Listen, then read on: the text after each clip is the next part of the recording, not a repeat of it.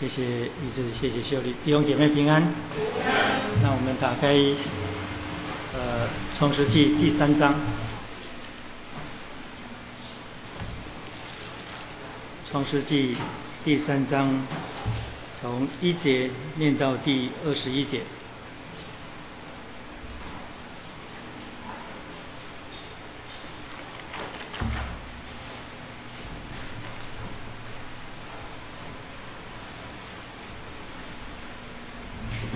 创世纪第三章，从第一节到二十一节，我们用起印的方式来念这段圣经。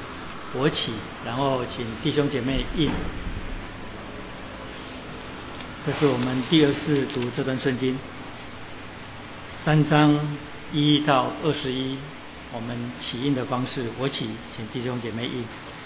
耶和华上帝所造的，唯有蛇比田野一切的活物更狡猾。蛇对女人说：“上帝岂是真说，不许你们吃园中所有树上的果子吗？”女人对蛇说：“园中树上的果子，我们可以吃。”唯有园当中那棵树上的果子，上帝曾说：“你们不可吃，也不可摸，免得你们死。”因为上帝知道你们吃的日子，眼睛就明亮了，你们便如上帝能知道善恶。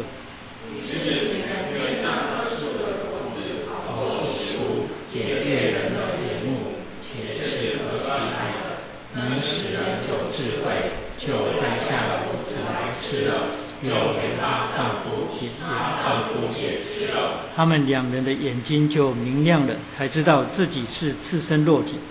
便拿无花果树的叶子为自己编做裙子。耶和华上帝在园中行走，那人和他妻子听见上帝的声音，就藏在园里的树木中，躲避耶和华上帝的面。耶和华上帝呼唤那人，对他说：“你在哪里？”他说：“我在园中听见你的声音，我就害怕，因为我。”耶和华说：“谁告诉你赤身落体呢？莫非你吃了我吩咐你不可吃的那树上的果子吗？”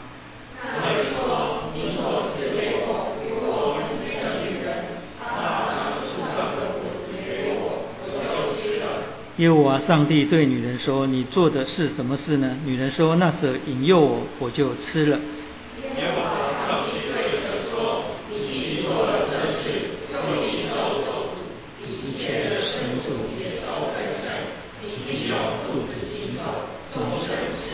我又要叫你和女人彼此为仇，你的后裔和女人的后裔也彼此为仇。女人的后裔要伤你的头，你要伤她的脚跟。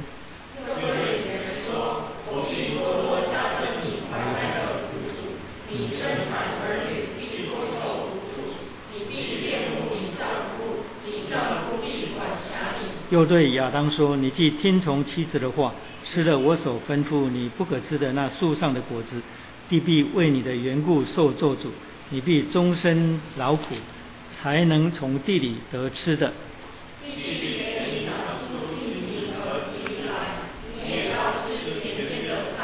你必汗流满面才得糊口，直到你归了土，因为你是从土而出的，你本是尘土，人要归于尘土。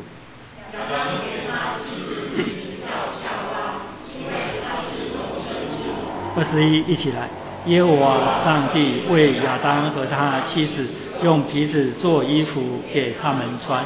好，我们再一次同心来祷告。至圣的天父，我们感谢你，以你独生子的恩典，我们聚集在你的殿当中，用领受你的话、查考你的话来敬拜你。你告诉我们说，我们蒙了重生，不是借着能朽坏的种子，乃是借着那不能朽坏的种子。就是那活泼长存的道，所以我们相信你的圣道是活的，是有生命的。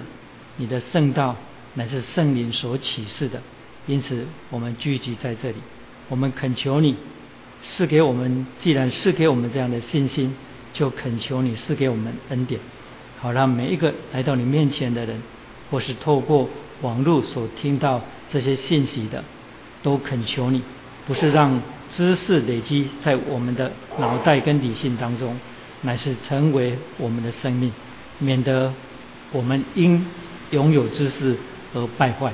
谢谢你的恩典，唯有你的道进入我们的生命，成为我们生命的全部，深深刻在我们里面，我们就能够遵守你的律法，因为你的圣灵已经住在我们心里。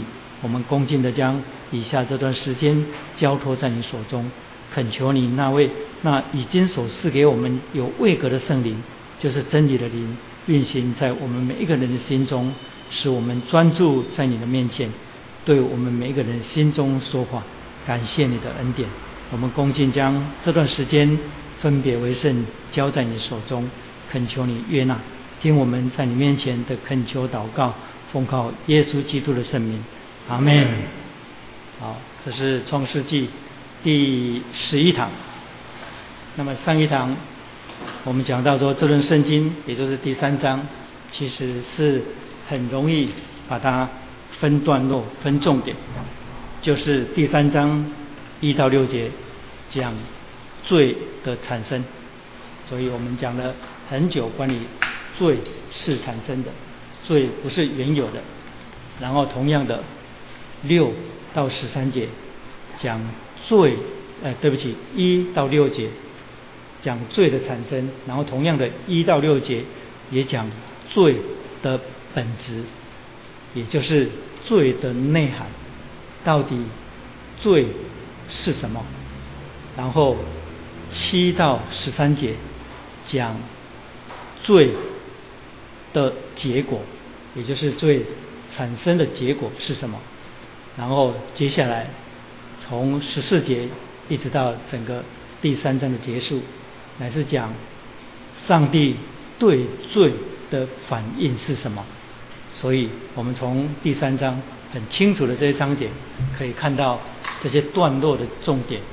那么，我们上一堂就首先讲到罪的产生，罪不但进入历史当中，也进入人性当中。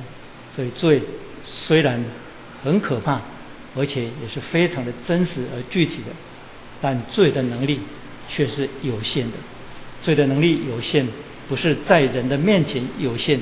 乃是在那位无限者的面前，它是有限的。然后我们也讲到罪的产生，是因为有一个引诱者，也就是试探者。通常我们称它叫做撒旦或魔鬼，也就是有一个外在的引诱。当然，人不能怪罪于引诱者。那因为我们圣经还没有讲到后面，所以我们就先从第三章一开始。讲到有一位试探者，那么这位试探者以神的塑造物的形象出现，就是以蛇的形象出现。那么我们根据启示录启示录第九章十十二节，我们知道以蛇的形象出现的这位试探者，他乃被称为大龙，又叫古蛇。古蛇的意思是指伊甸园。那一条蛇，所以意思不是说你今天在野外所看到的任何一条蛇都是试探者，不是那个意思。因为启示录很清楚的讲到古蛇大龙就是古蛇，所以很清楚的那个古蛇是在讲伊甸园那一条蛇。那么我们也讲到蛇这个希伯来希伯来文叫做 nehash 这个字。它有发光之物的意思，所以这样它是以发光的形态出现吗？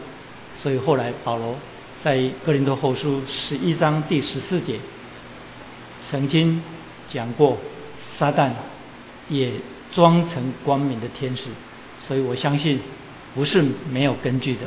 所以伊甸园那条古蛇又叫做撒旦啊，然后也叫做魔鬼。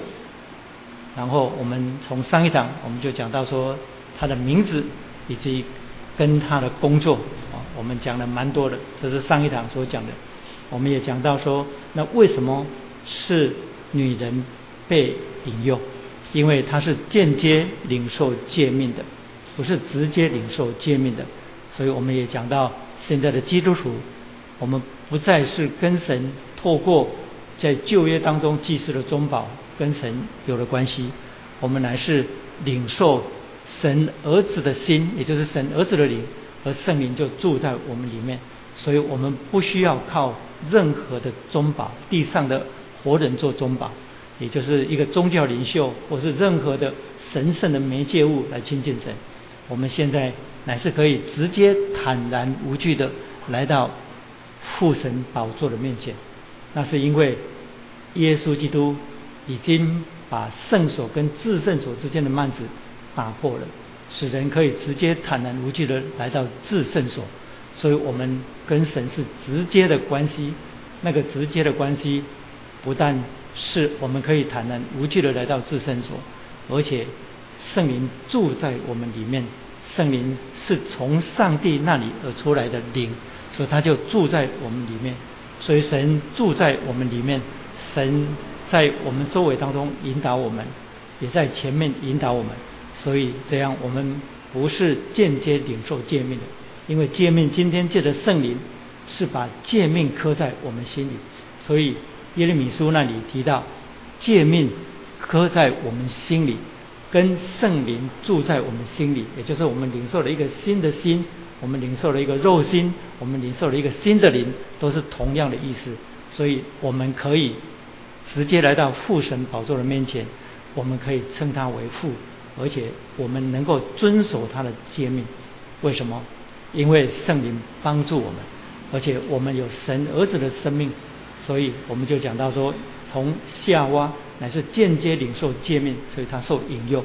但是今天基督徒却不是在那样的情境当中，所以我们又讲到说，那保罗告诉我们说，首先犯罪的是亚当，但是我们说那是保罗在提醒我们，就是在犯罪的次序上。首先是女人犯罪，但是论到犯罪的责任，却不是这样讲的。因为保罗在罗马书第五章说，罪从一人入了世界，所以很显然的，保罗的意思，那个一人是指亚当，因为在亚当里众人都死的。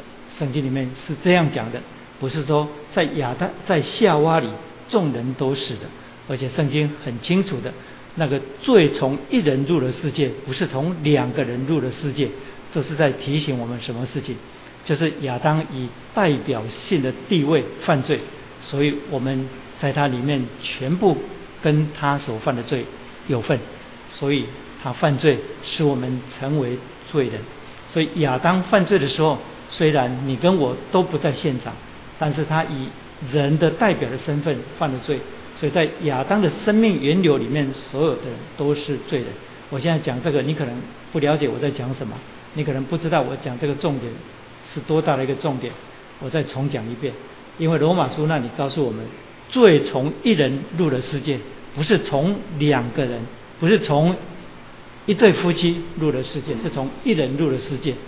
所以罪绝对不是因为亚当跟夏娃结婚。然后生下后代，然后呢，后代又生后代，所以男女之间结合，借着男女之间的啊男女之间的结合，然后产生后代，所以罪呢就这样流传，借着血统流传下来，那是错的啊，那是错的，因为罪从一人入了世界，就是指亚当以代表性的地位，因为 Adam 这个名字的意思就是人，所以他是第一个被造的人。他是人的代表，记不记得耶稣基督被称为末后的亚当？那么没有末后的亚当指的是什么？就是最后的一个人类的代表。所以首先的亚当啊，使全人类都陷在罪里；末后的亚当使人从罪当中被拯救出来，然后得到永远的生命。所以那是一个对比。所以我们知道说亚当是人的代表。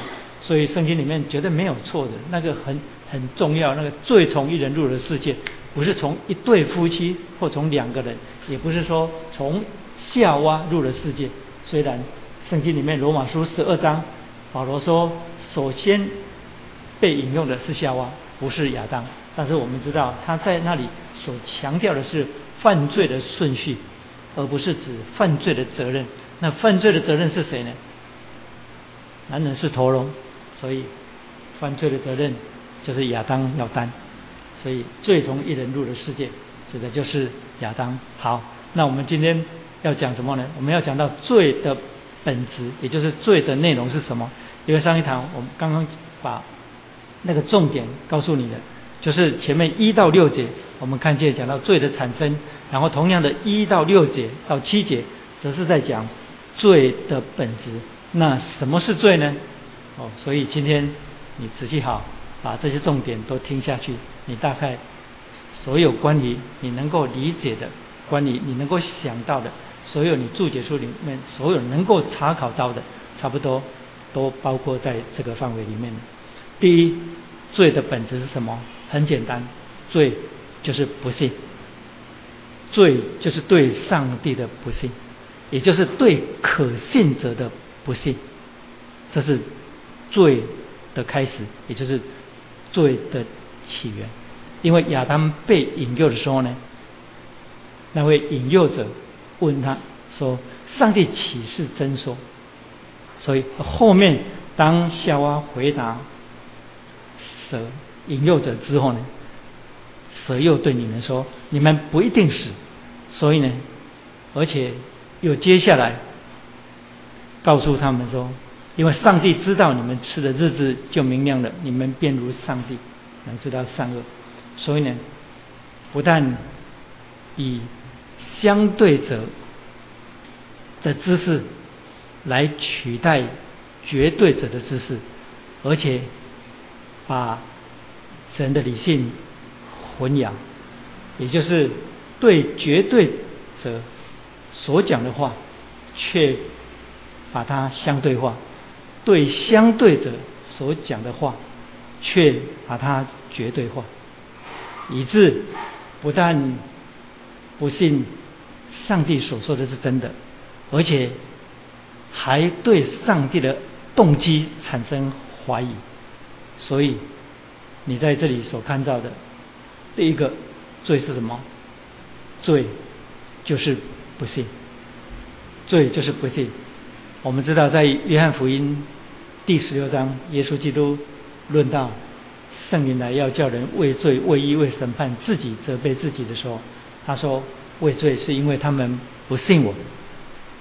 耶稣基督说：“罪是因为他们不信我。”那是在新约的时候，但是在创世纪的时候，我们在这里就已经看到，对可信者的不信，是对可信者最大的侮辱；而对不可信者产生信，是把整个绝对跟相对完全颠倒了。我们在讲的就是你在第三章这里所看见的，也就是对可信者产生不信，但是对蛇的引用，那不可信者他却产生了信，所以你就知道说这个颠倒跟混乱是从不信产生开始的，所以这样不信是罪的第一个本质。也就是罪的第一个内涵，还有第二罪是什么？罪是对盟约的毁坏。我们曾经讲过，说伊甸园里面是神与人所立的第一个约，所根据的圣经是先知何西阿书六章七节。先知何西阿书论到以色列百姓的毁约，说他们。如同亚当被约，所以这样我们才知道，原来在伊甸园里面是一个约。因为神那一天造完了人之后，造亚当之后，就对亚当说：园子当中所有树上的果子你都可以吃，唯独园子当中那个三个树的果子你不可以吃。所以我们相信亚当。对这么简单的诫命，已经说啊，这个没有问题啊，所以我相信那是个约，那是个盟约。上帝对人所说的话，里面如果带着应许，就一定带着诫命。你从创世纪里面你就已经看到了。创世纪，耶上帝对亚当所说的那个应许，就是园子当中所有树上的果子，你都可以吃，自不自由？非常非常的自由。而且那些并不是亚当辛勤的工匠，不是他劳苦的工匠，那是不劳而得的，那是上帝所造的一切。所以那个是应许。因为为什么？因为前面已经有应许。后面这里所讲的乃是应许的内容，前面的应许是什么呢？就是神造了亚当之后，然后说我们要按照我们形象样式造人，并且要使他们管理我们所所造的，所以人受托管理，然后治理，然后修理看守，是上帝所托付给人的恩典。所以人在万有之上，这是神对被造的人的应许。这个应许来到第二章的后面，我们才看到内容。那个内容就是园子当中所有树上的果子，你都可以吃。其实那句话可以把它解释成：这个不是灵异解经，这是完全合乎圣经的解析。也就是上帝所造世上的一切，你都可以享受，唯独你不可以。越位，企图成为整个塑造宇宙当中的中心，因为这个盟约的毁坏，也就是接下来我们要讲的，就是人企图离开神，在道德跟灵性上独立，所以想要搞独立的啊，不是现在才有，是早在伊甸园里面人就想搞独立。其实每一个家庭小孩子长大。到一个程度，他都想要搞独立，他都不想再受父母亲啊管束，所以这是人堕落之后的天性，但不是人原造应该有的，所以我们就看见这个盟约是在亚当被引诱跟夏娃被引诱之后，他们吃了那不可吃的树上的果子之后呢，盟约就毁坏了。所以罪是什么？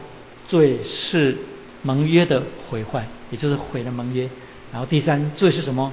罪是破坏律法，罪是对律法的破坏，也就是把律法破坏了，或者叫做干犯律法。你说律法不是在摩西的时代才被颁布下来的吗？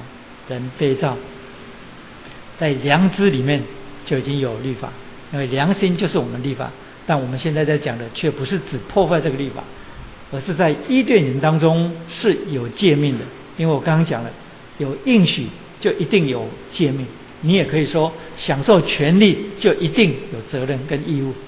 但是我们从圣经里面用属灵的眼光来看，是应许就一定带着诫命，而且诫命就一定会有应许，这样。上帝那一天对亚当所说的那一句话，就是我刚才讲的啊那一句话，那个是一个诫命，而且在伊甸园当中，诫命只有一条，所以那一条诫命好不好守？很容易守，就是不要去干犯就对了。如果人是以上帝做中心的。其实不要说一条诫命，就是所有良知里面所知道的，所有我们良心里面所知道的不可行的事情或该行的事情，我们都会去做，我们都有能力做。但是如果人是不敬畏上帝，不是以上帝做中心的，那么单单一条。你就绝对守不住。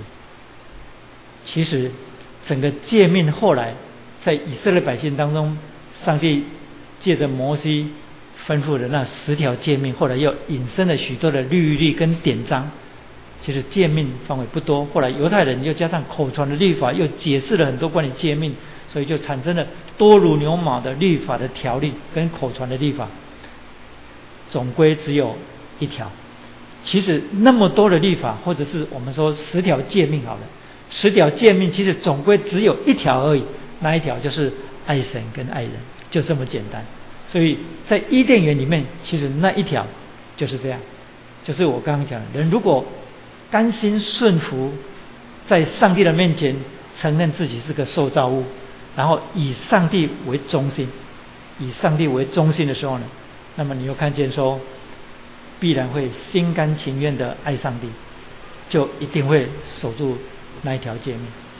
但是那条诫命没有被守住，以致后来上帝却差他的儿子来到地上。上帝的儿子来到地上，你知道 John Stott 怎么讲吗？他说：“如果你深知道。”上帝的儿子在十字架上死的意义，你就会发现，上帝的爱在基督在十字架上所显出来的，实在是非常非常的浪费。你知道这句话是什么意思吗？这句话的意思是说，上帝付出多么大的代价，为了要解决伊甸园当中只是一条界面没有守住而已。所以，斯托的牧师说：“你从耶稣基督在十字架上死，你就看见说，为了解决人的罪，然后让上帝的独生子在十字架上死，上帝的爱是何等大的浪费。也就是说，上帝用了一个极大极大的恩典赐下来，上帝的儿子为人死，不得了的事情。我相信人的生命只有像走到像。”斯托德教授这样八十几岁了，他要死的那一天，他躺在床上，他的家人都围绕在他的身边。然后我是看报道的，说他最后在合眼睛之前是在听弥赛亚，真的很棒。他就在听弥赛亚，嗯，然后在听弥赛亚的声中，一一跟自己的家人道别，就很安详的走了。你看，这样的人生多美！我们是要死在急救间里面，啪就用那种急救一直然后插管，那个，然后最后恐怖的死亡，还是要像上帝的仆人一样安详的离开这世界。很多属灵的伟人，在他们离开世界的时候呢，他们都非常的安详，还安慰那些亲人，叫他们不要伤心。这是为什么？因为有。上帝的灵跟他们同在。我其实最羡慕在圣经里面啊，论到大卫那句话，对大卫一生盖棺论定，就说大卫遵循了上帝的旨意，服侍了那世代的人就睡了。所以我跟主祷告说：主啊，我虽然不是什么大卫、小卫、中卫，但是呢，请你让我。我一生遵循你的旨意，服侍你要我服侍的人，然后我就睡，去见你，那是何等美好的生命！如果你知道说这一切，这一切是上帝多么大的恩典，他所成就的，让你活在这地上最人生最有价值的事情，再没有比这个事情啊更有价值的。你讲你不书人，你讲不书诶，你不了解，你在这个教会久了，你就知道，嗯。我上个主日讲说，我是可以选择，我跟于姐可以选择去游山玩水，利用人生的最后日子看遍世界的各地风景。很多人是这样，所以我说是一路玩到挂，反正就是想到说啊，人生不多了，退休了，赶快尽量利用时间去到处旅游。我不是说不可以旅游，其实上帝很上帝很幽默，很体恤我们的。我真的我没有骗你，我之前讲过见证，最近又发生一次，已经过了。我告诉你们。上帝真的很体恤我们。上帝是真理的本体，但是他一点都不严格，他非常为什么？因为我们是他造的，他非常体恤我们。十一月四号那天，十一月三号，有个姐妹打电话来，别说要来我们家美术馆的家啊，啊，其实她从来都没有来过我们我们家，她说要来，啊，一姐说好，就那天下午等到好晚了，后来到四点多钟的时候。他来，结果那一天是十一月四十一月四号，他来的。结果呢，他买了一些很精致的蛋糕跟西点，说长老这个你一定没有吃过，那这是得奖的，我特地买来给你吃啊。然后我心里想，我心里就在想，我说主啊，我感谢你，我知道你是你做的，为什么？因为他不知道那一天我生日，他完全不知道，他从头到尾到离开我们家，我都没有跟他讲。但是那一天是我生日，你你绝对不要把这些事情看作偶然。那个姐妹从来就没有来过我们家里，哎，而且她也不太可能，因为她身体不好，而要照顾那个年幼的孩子，她很怕出门，她没有出。但那一天她说要来，这样，啊，结果去买蛋糕了，我就知道上帝跟我说。你辛苦了，你今天生日，我送你一些蛋糕。我叫一个姐妹送一些东西来给你吃的，就是这样。其实这种这种情形，我已经已经遇过很多了。我的意思是说，你劳苦服侍主，你你服侍主，其实那个不是劳苦。我们服侍主一点都不劳苦，我们会劳累，但是我们不劳苦。你劳累服侍主，主都知道的，他会安排一些让你觉得很意外的休息，很意外的假期。有时候你刻意去安排一些假期出门，碰到很多不顺利的事情。我我曾经碰过有一对夫妻啊，他们不常来教会，结果那一次他们出了多大问题？他们去欧洲旅游，就回程的时候呢，转机在曼谷，结果在曼谷，结果曼谷那一次发生暴动，结果走不成，在那边好好紧张哦。那一次我们教会他还发发简讯回来，请我为他祷告，这样。后来我们教会为他祷告，后来不知道拖了大概几天才回来，然后吓，嗯，那一次真的他自己有吓到了。很多人出门旅游，像最近有一个年轻人蜜月旅行出门旅游，结果中风回来。那我们也知道说婷里啊，那个婷玲的的姐姐，她也是去去旅游，结果也是用用用专机一架飞机就载她回来这样。哎，我们不需要这样被人家载回来，但是。我的意思是说，有时候我们出门旅游刻意安排，常常一晚，结果呢，出去一肚一肚子气回来，要不然就是什么东什么地方不舒服什么。我告诉你，上帝替你安排的，绝对不会有这种事情，而且哦，很多很很很有趣的事情，而且让你充分休息。啊，我的意思是说，我们如果有生之年，特别是已经年长了，啊，时日不多了，啊，像我这种时日不多了。哎，我我现在是可以自由选择，我不需要在这个地方牧会的，我不需要牧会，但是我上帝让我选择，我宁愿顺服他的旨意。为什么？因为顺服他旨意的人，绝对有美好的现在跟未来。我没有骗你，所以我要把握时间，好好的服侍上帝所要服要我服侍的人。我现在最大的托付就是。把这个教会建造起来，然后好好什么？好交给别人，好交给别人。我说好交给别人，就是上帝说好，你够了，而且呢，接下来不应该是你的，是别人，那我就走。为什么？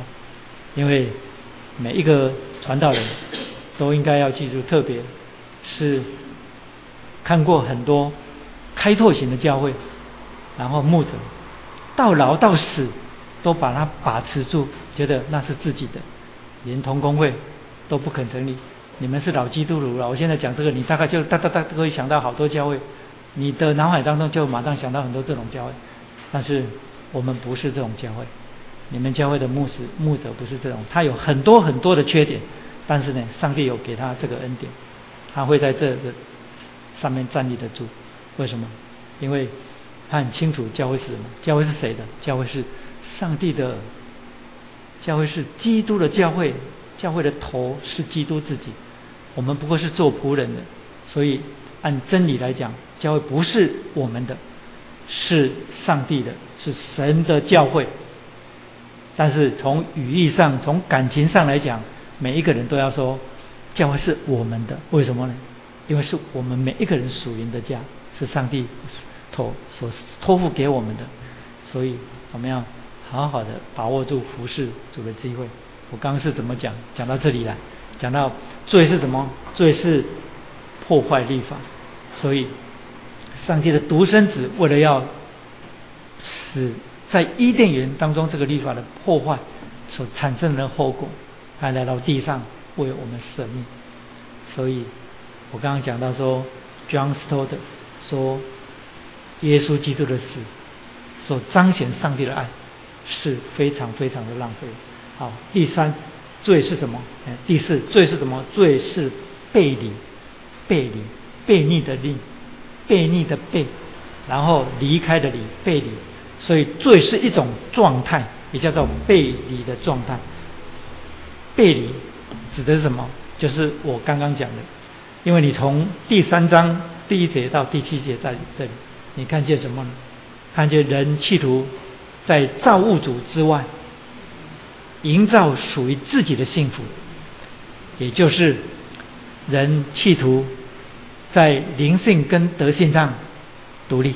因为小蛙那一天被引诱，他说吃的可以像上帝那样，可以知道善恶，可以像神，可以知道善恶。那个就是想从相对的受造者一样变成。一位绝对的创造者，但我们知道说这不可能，这完全是本质上的不同。这个本质上的不同，还不是小的不同，是东离西或天离地那么远的不同。但是我们看见的是，罪是什么？罪是一种背离的状态，就是人企图在灵性跟德性上独立，自外于神。营造属于自己的幸福。你知道这种背离的状态，从亚当那一天开始，严重到什么程度？严重到保罗在以弗所书第一章第十节说，都是照着他所预定的美意，要叫我们知道他旨意的奥秘，要照所安排的，在日期满足的时候。使天上地上一切所有的，在基督里同归于一。保罗说：“上帝在基督里有一个伟大奥秘的计划，就是借着基督，使天上地上一切所有的全部都再度的归向他，跟他合一。”所以有神学家说，保罗在狱中写以弗所书的时候呢。他一定想到罗马帝国到处都有动乱，所以呢，他就想象出一个国度这样的动荡不正常，所以他就想说，上帝要使这种动荡完全的合一，像罗马帝国的统一一样。我说，如果你看到的注解是这样，我告诉你那是错的。保罗。不是从罗马帝国的现状取借鉴来讲，在整个宇宙当中那个动乱的那种分崩离析的状态，完全不是。他是灵里的看见，也就是上帝使他灵里的心的眼睛所看见的整个全人类的光景。那这个很伟大的，所以他说：“我深知基督的奥秘。”他说：“我深知基督的奥秘，为什么他敢这样讲？因为他讲到说，上帝在耶稣基督里要解决这个亚当因亚当所产生的那个背离的状态。这个背离是一种状态，全人类都背离上帝那种状态。我从以弗所书第一章第十节，如果你们听过我以弗所书的讲道，你就知道说，我讲那节圣经讲了好久。我说保罗。”其实是在指出，在属灵上全人类背离上帝状态的那种分崩离析。那个分崩离析是我我的用语，我指的是说，保罗那天他在狱中，他所看到的是整个全宇宙当中的局，全宇宙迄个局的对，啊，用大语讲更较传神，转乌丢迄个大局是啥物？就是分崩离析。那种分崩离析哦，在今天我们称之叫做啊知识爆炸。其实我很不喜欢讲这句话，因为资讯爆炸完全不是知识爆炸，知识哪里有爆炸？现在人比以前的人笨多了。真的，我没有骗你。现在人哪里有比以前人更聪明？我不要再举例了哈。现代人是资讯爆炸，不是知识爆炸。现二十世纪或二十一世纪根本没有十十九世纪、十八世纪的人更聪明，根本没有。你只要看那些古典著作，你就知道说那些人的脑袋真的都是每一颗都是金脑袋。所以有时候我如果累的时候呢，我就跟于姐讲说，我要去跟某人讲讲话，我要去跟 C.S. 路易斯讲讲话，还有我要去跟 s h e v e r 讲讲话，或者是我要去跟呃那个呃这样那个 John Kevin 讲讲话。我的意思是我要去看看一些这些伟大的人物写的书，嗯，你知道一些好的书很少。我最近问书房说，那个那个薛佛的书，现在中文版还还有几本？他说他打电话去帮我问，他说目前还有的只有两本，一本叫做《理性的规避》啊，一本我忘记了叫什么，而其他呢？我说其他他都没有了。我就想说，我们将来的将来的施工啊。因为那天我跟那个电话当中跟那个屏东信望爱的那个焦弟兄，我跟他讲说，我们我们以后有一些施施工，我们施工包括翻译，我们要把一些好书翻译过来。像如果你们当中能够读原文最好，但像 Ravi 这么这么重要的神学家啊，我说他重要不是只说他写的东西内容很多都要重要，而是他。不但有神学头脑，而且属灵的生命又美。你看他的著作，你就像约翰加文一样，你就看你这或者是像薛华的书，你就知道说这个人是有生命的，你知道吗？有生命的神学家。嗯，那现在那那一天我在跟焦弟兄，就是那个那个平东新望爱的那个老板焦弟兄，他自己也承认说很多书他根本他觉得说那些书其实实在是很不好，他讲的很他讲的。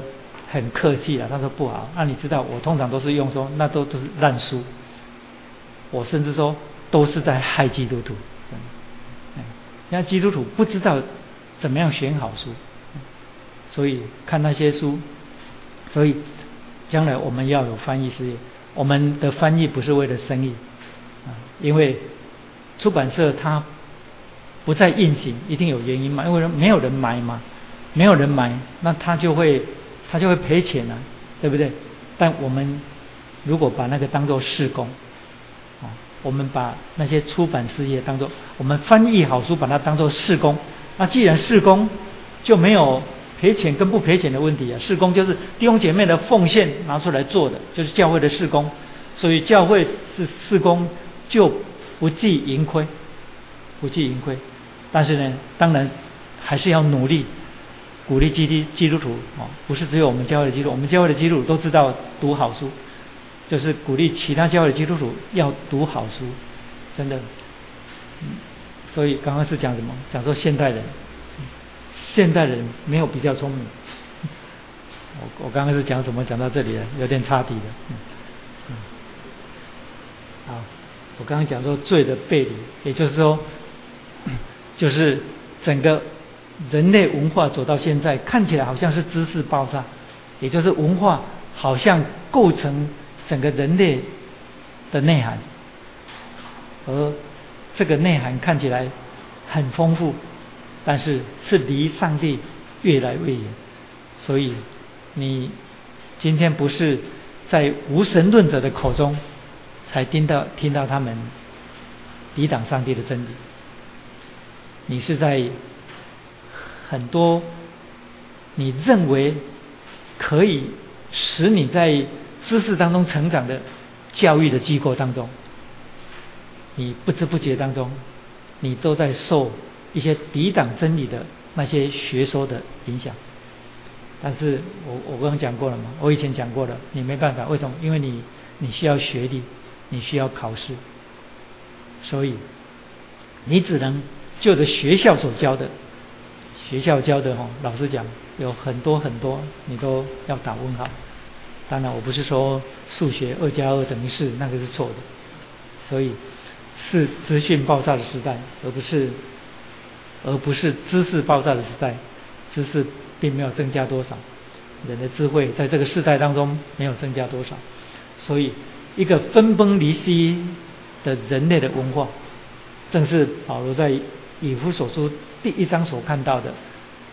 他在第一章第十节里面，他指出上帝在耶稣基督里最终要解决亚当那一天在伊甸园里面所造成的整个人跟创造主那种背离的状态，那个背离的状态，最终要在基督里使这一切全部合一，而这个合一的基础。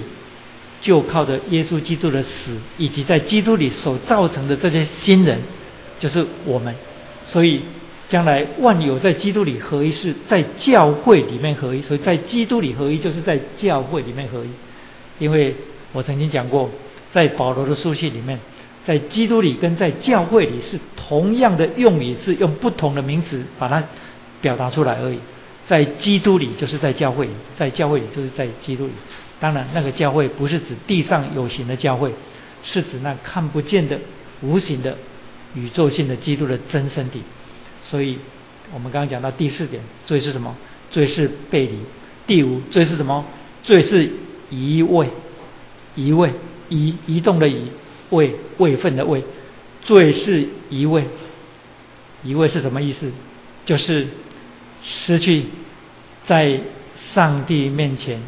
所应该有的地位，所以你在第三章里面，你看见亚当跟夏娃那一天所做的，乃是离开了他应当有的本位，以致当他们做了那件事情之后，上帝来到伊甸园的时候，上帝对于他们所做的事情的追讨。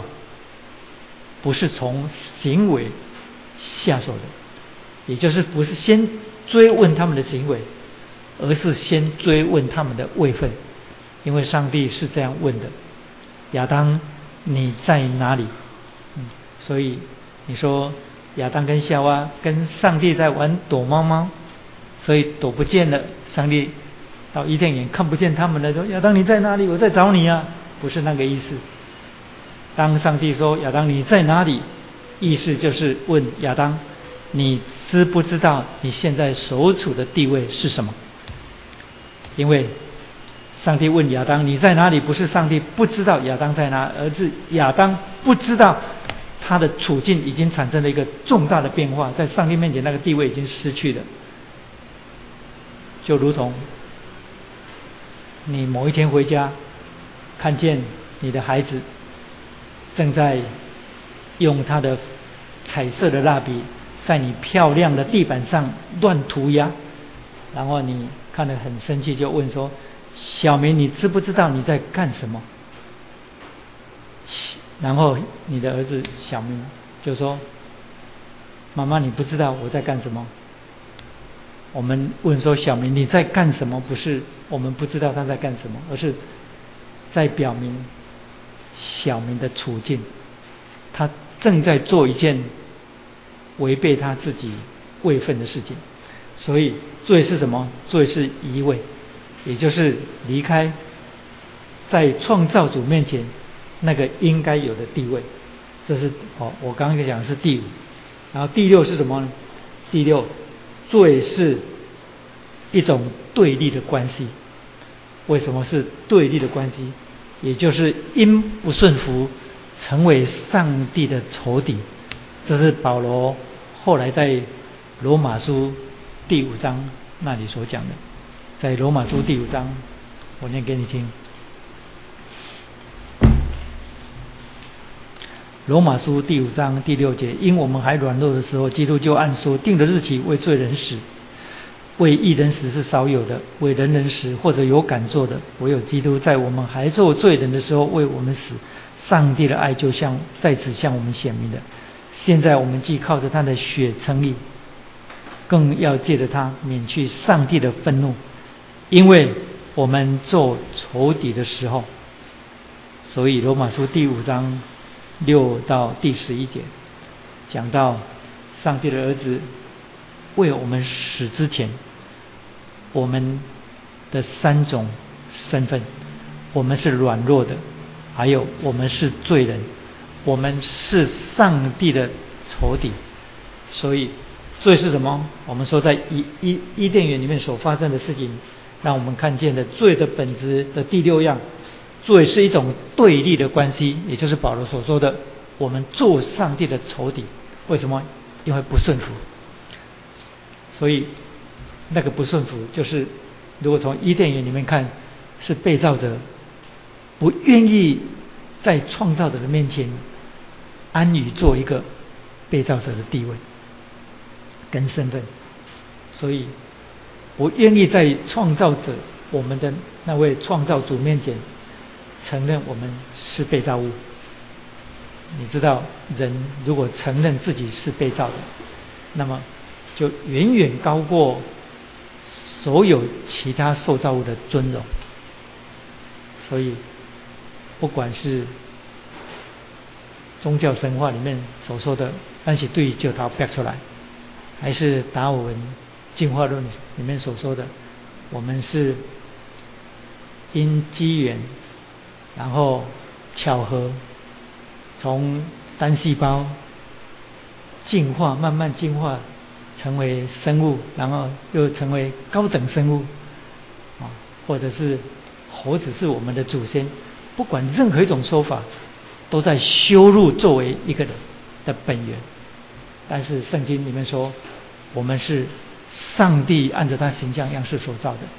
你看，没有任何一种假学说或者是宗教里面对于论到人的起源，能够给人尊荣，能够给人人性上的肯定。唯独你从圣经里面，所以人若安分在上帝的面前承认。主啊，你按着你的形象造我，所以呢，你是我的创造主，所以你要记住一点，就是你造我，你爱我，你给我生命，你供应我，你又赐下耶稣基督为我死，啊，所以用比较通俗的说法说，有人说你宠我啊，所以你是我的主人。你听懂吗？你再听不懂，我再讲一遍给你听。如果你认为说，你造我，你爱我，你供应我，你赐给我生命气息，然后又把耶稣基督赐给我，这么宠我，这么爱我，这么救我，所以呢，我应该是你的主人，那你就错了啊。那昨天我我们这两天去去看译者啊，译者快两岁了，哦，那种那种。自自自我开始就慢慢出来了，然后 看到妈妈喂他吃饭变得很困难啊！国家国家国家，你你们看到那个妈妈在喂小孩子吃饭吗？哦，好话说尽啊，各种逗，各种方法逗他，就嘴巴张开啊，吃一口饭，妈妈就很心满意足。我心里在就在想那件事情。其实哦，我。一个小孩子跟妈妈看到妈妈这样爱小孩子哦，就是忍受他的任性，然后就是循循善诱，然后即使很不合理的时候，还是要想办法，就是保护他，然后供应他这样。我就想到说，上帝怎么对待我们？上你要看到上帝怎么对待我们。你不要觉得这个这个这个比喻不恰当，很有意思。我告诉你，有时候圣灵会用这种小事情哦来。来使人的心被打开。有一个很有名的学者哦，叫做毛松龄。毛松松是松树的树，龄是年龄的龄哦，不是毛松龄，不是不是那个呃，我说那个毛松龄是国科会的那个那个教授。那在温哥华的时候，我们有很长的一段时间相处。他刚刚去温哥华的时候，那时候他灵性正低潮，可是他是个非常爱主的一一一个。一个基督徒，然后他那时候灵性正低潮，为什么呢？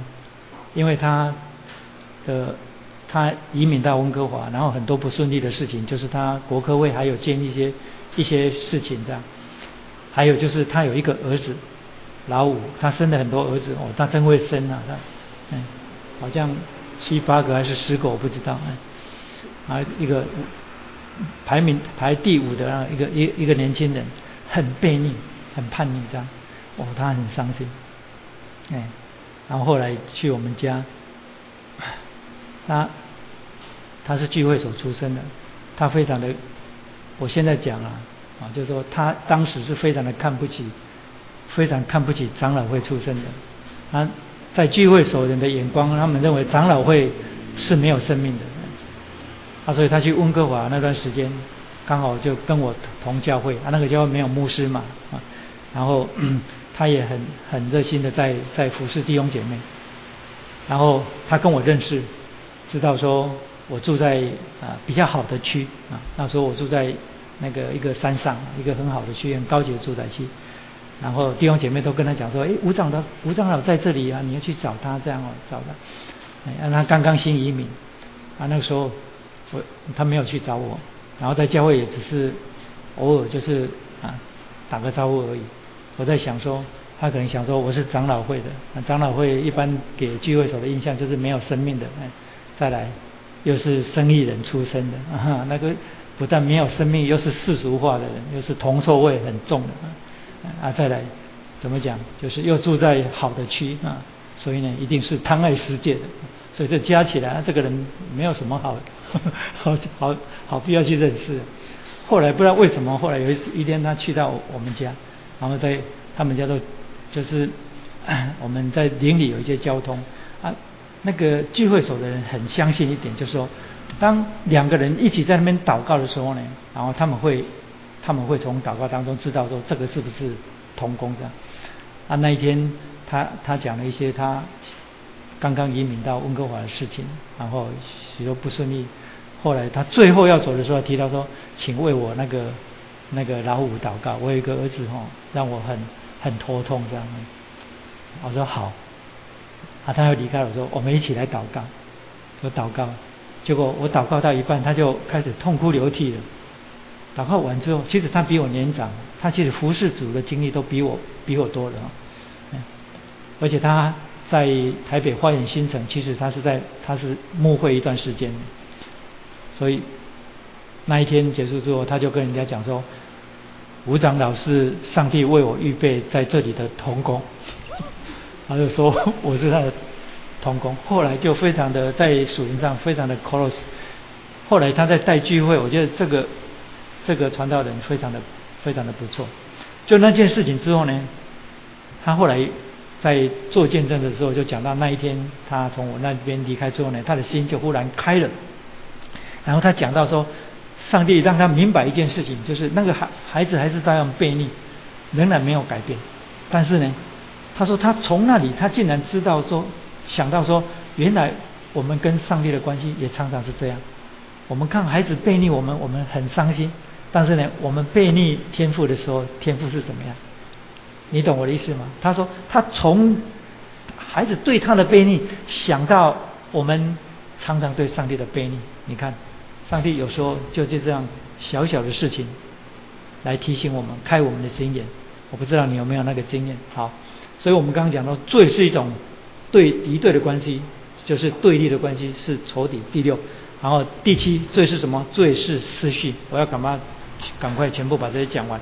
罪是什么？罪是思绪，序是次序的序，次序的序，也就是整个那一天因亚当跟夏娃所做的，使整个受造的次序产生混乱。这些受造的次序的混乱，你可以看见是什么呢？就是主权跟管理权产生混乱，因为上帝把一切托付给亚当跟夏娃。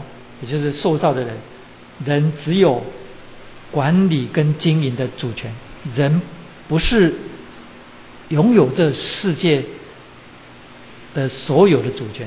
所以，这样夏娃跟亚当那一天所做的，就是从管理跟经营的权权柄，然后跳跃，想要变成一个像上帝一样拥有主权的权柄，所以。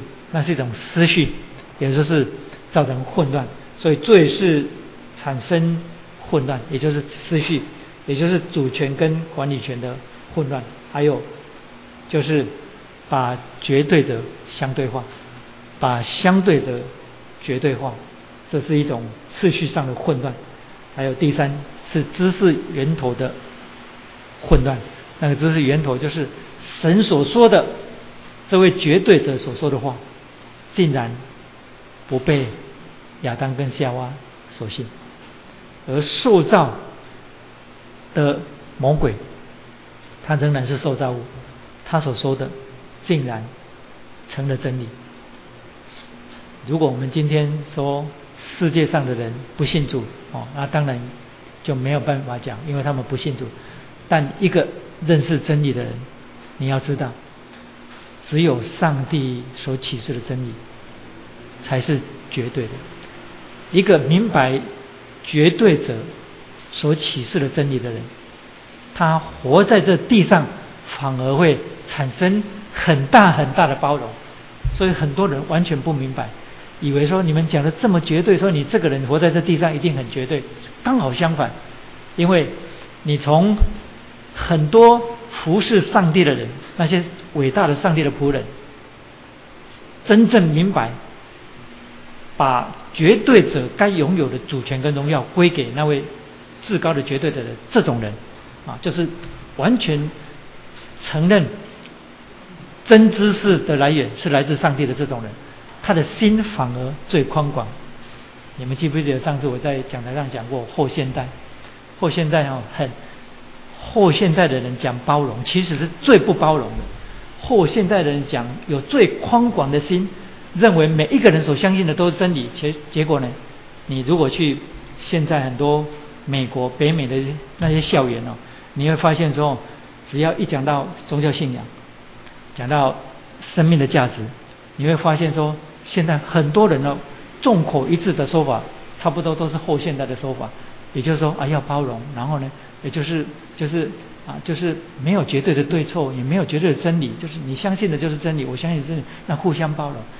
人的距离哈，因为这样没有对错，没有对错的问题，因为相对嘛，也没有绝对客观的道德标准的时候呢。人的距离就越来越远，而且是人是什么？人性是往里面隐藏，所以那种疏离哦，现在那种疏离是很很严重、很严重的。而且你会发现说，在现在的校园当中，你会发现说，这种讲到宗教，特别是讲到基督教信仰的时候，你马上碰碰到那种回应，就是啊，要包容，要。要要相信很多宗教都是对的，你们基督教也是真理，但是很多宗教是真理，你会发现什么吗？发现人的思想领域反而变得越来越狭窄，而且呢，那种众口一致哈，让你觉得哎奇怪，如果后现代的思想照着后现代的人所想的是更多的宽容，然后更多的多元的话，那应该是有多彩多姿的思想产生啊。但是呢，你发现完全没有，我不知道你听得懂，我听不懂我这种话，也许我的表达不够具体。但是呢，你反过来看，你教会历史当中，就是每逢圣经的真理，在一个社会、一个国家或者一个社会、一个一个文化当中哦，普遍传扬，而且人信守的时候，你就会发现说，文化以及各种思想跟艺术产生的那种活泼跟多彩，都是就呈现出来。所以后来我得出一个结论，就是真正认识那位绝对者、幸福绝对真理的人，他的心反而是最宽广、最包容。而这圣经启示就是这样。耶稣基督说：“你们要赦免人七十个七次，无限的包容。”那是指对人，但对罪却不是这样。为什么？因为我们相信有绝对客观的。道德标准的存在，而且神是绝对者，不容把它相对化。所以我们讲到说，亚当那一天的犯罪罪是什么？第七就是思绪，是整个次序混乱。这种次序的混乱，包括了知识源头的混乱，还有就是塑造次序的混乱。因为人应当听神，结果却是听堕落之后的撒旦魔鬼的引诱，还有男人。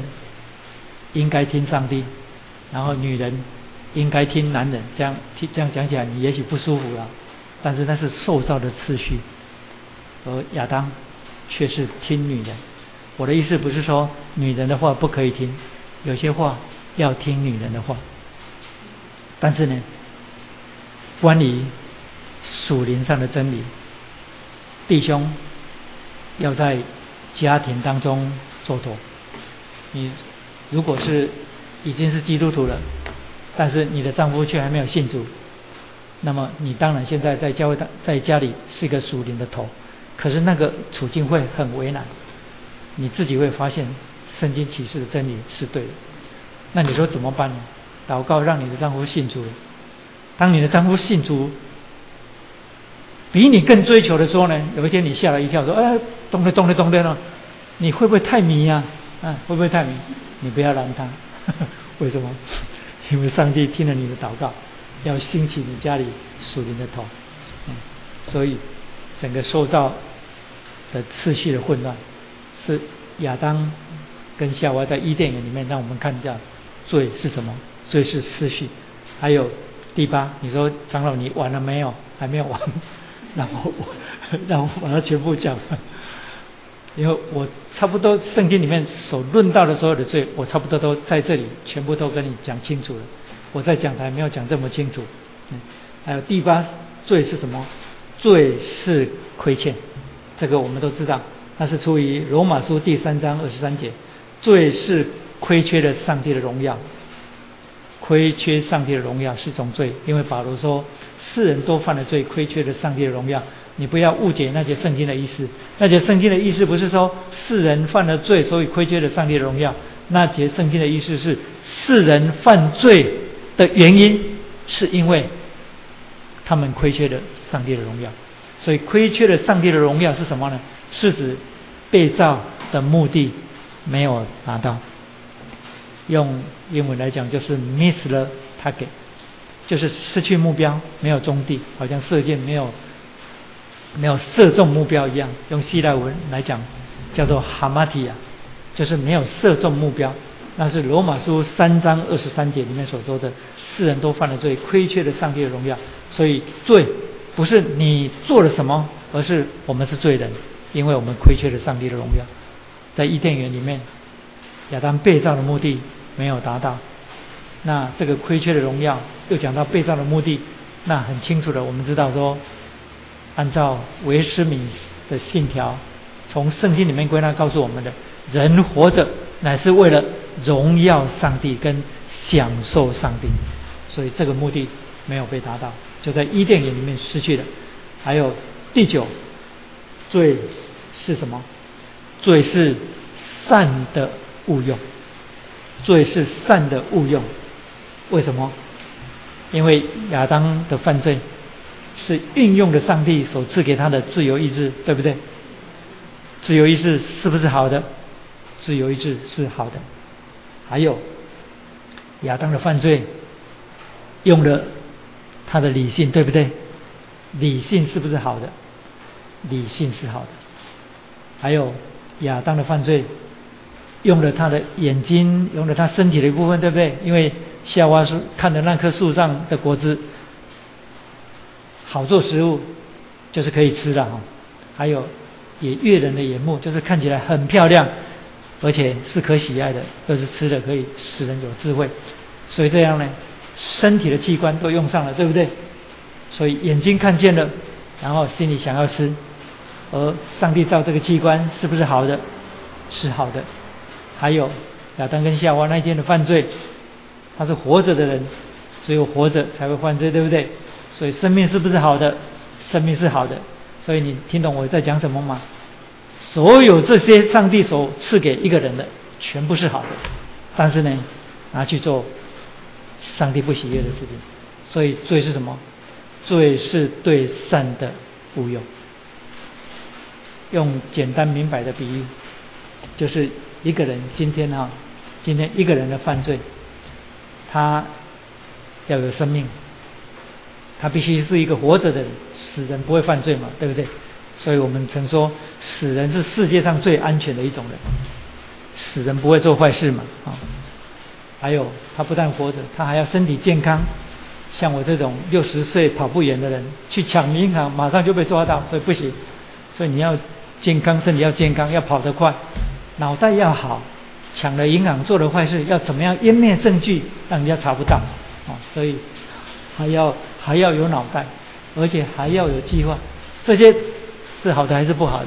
这些全部都是好的，但是呢，这些好的东西拿去做不好的事情。其实这个比喻很浅显，让我们明白明白一件事情，就是所有人从上帝那里所领受的，没有一样不是好的。因为上帝造亚当的时候就说，神造亚当之后就说，上帝看他所造的非常的非常的好，所以这些好的结果却被误用了。所以罪是什么？罪是善的误用。好，最后罪才是一种。行为，也就是恶行。这个恶行，接下来我们从第四章后面看，我们就更明白了。因为伊甸园所产生的罪的本质就是罪性之后呢，接下来在第四章后面，我们就看到罪行不断的产生出来，罪行不断的产生出来。所以一直到上帝的儿子耶稣基督来到地上，才解决了这些罪的问题。当然，今天还有很多人。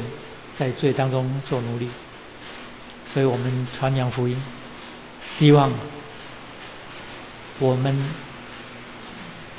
的现在是很多人的未来，就是还有很多人还没有认识耶稣基督的救恩，不知道基督为他们成就的大事，特别是你跟我，我们周围身边我们的家人，我们要常常为我们还没有得救的家人祷告。因为那是我们所接触的具体而为的世界。其实我还没有讲完，但是没有罪是罪的本质是什么？我大概讲了总共十样嘛，我已经把它讲完了。但是后面结语我现在不讲了，我们下个礼拜再讲。所以单彦主帮助我们，我们今天讲什么？我们讲第三章的第二个重点就是罪的本质，也就是罪的内涵。好，我们今天暂时讲到这里，我们一起来祷告。阿爸天父，我们向你感谢。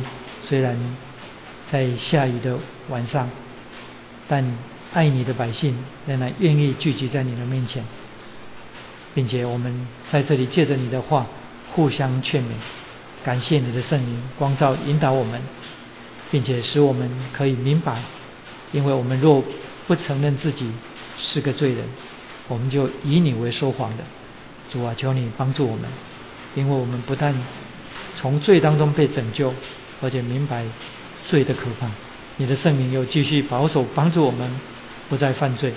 当我们犯罪的时候，你却赐给我们一个恩典，说人若认自己的罪，上上帝是信实的，必要涂抹我们的罪，除去我们一切的过犯。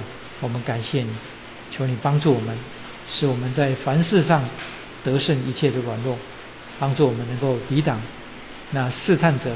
对我们的引诱，因为他今天仍然继续在这世界当中迷惑跟试探属于你的人，我们感谢你，我们归荣耀给你，求你的圣灵继续的引导我们，听我们在你面前的感谢祷告，奉靠耶稣基督的圣名，阿门。